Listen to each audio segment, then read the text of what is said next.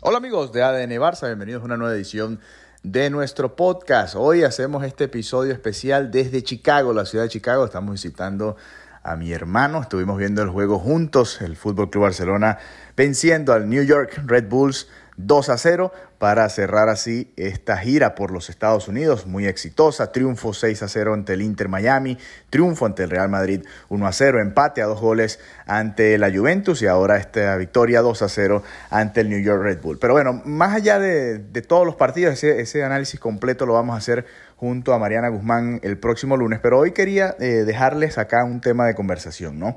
Estuvimos viendo el juego con Juan, estuvimos analizando todas las situaciones, las, eh, los equipos, los grupos de trabajo, ¿no? Que está probando Xavi, las sensaciones con Ronald Araujo de lateral derecho sin tener a una amenaza como Vinicius eh, por esa banda, la manera en la que usaba Frenkie de Jong para salir en ciertas circunstancias con, con el balón, porque sabemos que a Araujo le cuesta mucho más salir con los pies, todos esos detallitos, ¿no? tratando de ver qué puede funcionar y qué puede eh, quizás no funcionar tan bien. Y la realidad es que cuando salimos con el tridente eh, Rafinha, Lewandowski, Dembélé, con Dembélé por derecha y Rafinha por izquierda, no es tan efectivo el Barça. Se diluye demasiado Rafinha por esa banda izquierda y no es culpa del brasileño, es simplemente que, no, no, es la posición en la que realmente destaca mucho más.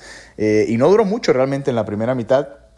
Eh, sabemos que Dembélé puede hacer maravillas por ambas bandas. Ya venía de, un partidazo o de una primera mitad espectacular ante la Juventus, un golazo de derecha, un golazo de zurda, y, quedaba la duda, ¿no? Yo me planteaba y les planteaba a todos ustedes en nuestra cuenta de Twitter, arroba ADN ¿será que Dembélé puede jugar junto a Rafinha?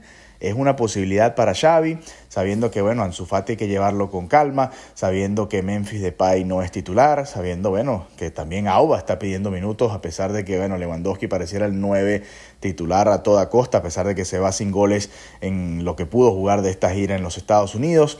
Hay, hay, hay una situación ahí peculiar y particular, sobre todo ahora con la lesión de Ferran Torres y sabiendo que eh, va a ser difícil realmente que Ferran Torres esté a punto, esté a tono para las primeras semanas de temporada. Apenas le queda un amistoso al Barça, que es el Joan Gamper, el próximo domingo, ¿no? En el, no el que, bueno, estamos grabando esto un sábado, el domingo de arriba, ya allá en el Camp Nou, justo antes, bueno, una semana antes de comenzar los partidos de liga. Así que, eh, nada, ese es el tema que quiero conversar. Eh, me, me, me gustó mucho, ¿no? Cuando cambiamos a Rafinha por izquierda y pusimos a, Dembélé por derecha. Me parece que eh, incluso yo tengo años diciendo que a mí me gusta más Dembélé por aquella banda porque puede ir hacia la derecha, hacia el medio y disparar. Tiene un disparo de derecha muy potente. Hemos visto un par de goles cruzados desde, desde el otro lado de la cancha para Dembélé, pero también cuando él va hacia el medio y le despega de derecha desde lejos, también tiene realmente una muy buena derecha y eso es una opción que me gustaría ver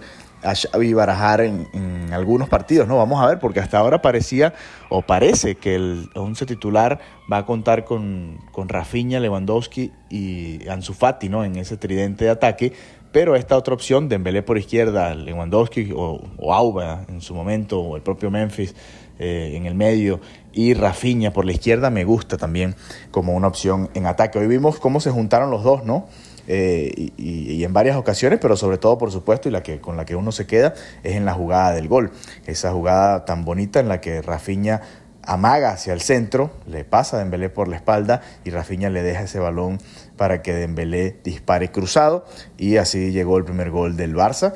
El tercero de la pretemporada para Dembélé, que el año pasado apenas hizo un gol y mucha gente le criticaba que era más que nada asistencias y, no tanto gol. Y es verdad, lo hemos conversado acá en ADN Barça, le falta mucho esa pegada, pero también es verdad que, que, está mejorando en ese sentido. Se nota que tiene la confianza de Xavi y eso lo ha hecho crecer un poco en el juego. También sabemos que por supuesto son partidos amistosos, que no se está jugando por los puntos todavía y que hay que tener todo eso en consideración a la hora de hacer un balance sobre lo que está haciendo Dembélé y todo el equipo del Barça en general. Hay muchos detallitos ¿no? que quedaron hoy en esta presentación.